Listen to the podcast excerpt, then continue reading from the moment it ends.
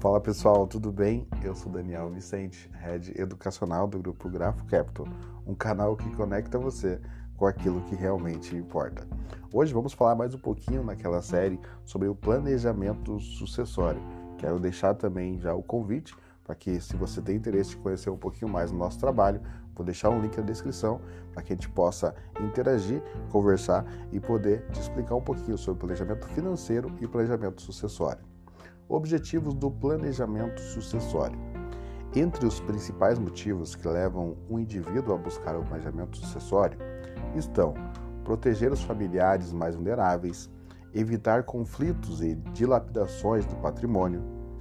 A definição dos beneficiários e seus quinhões podem visar a proteção dos filhos menores, pais idosos, familiares com problemas graves de saúde e outras pessoas que possam demandar mais recursos financeiros na falta daquele indivíduo. Pode ainda evitar potenciais conflitos familiares durante o inventário e pode proteger, mesmo que em parte, o patrimônio de dilapidações, como por exemplo, por herdeiros dependentes químicos ou pródigos. A filantropia. Planejamento sucessório pode viabilizar que a vontade do indivíduo seja cumprida após o seu falecimento, inclusive para, seu, para que seu patrimônio, em toda ou em parte, seja destinado a causas, a instituições que ele apoia durante a vida. A eficiência fiscal.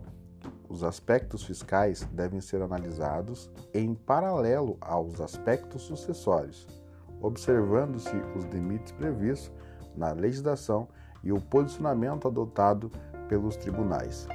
Eu sou Daniel Vicente, Head Educacional do Grupo Grafo Capital, um canal que conecta você com aquilo que realmente importa.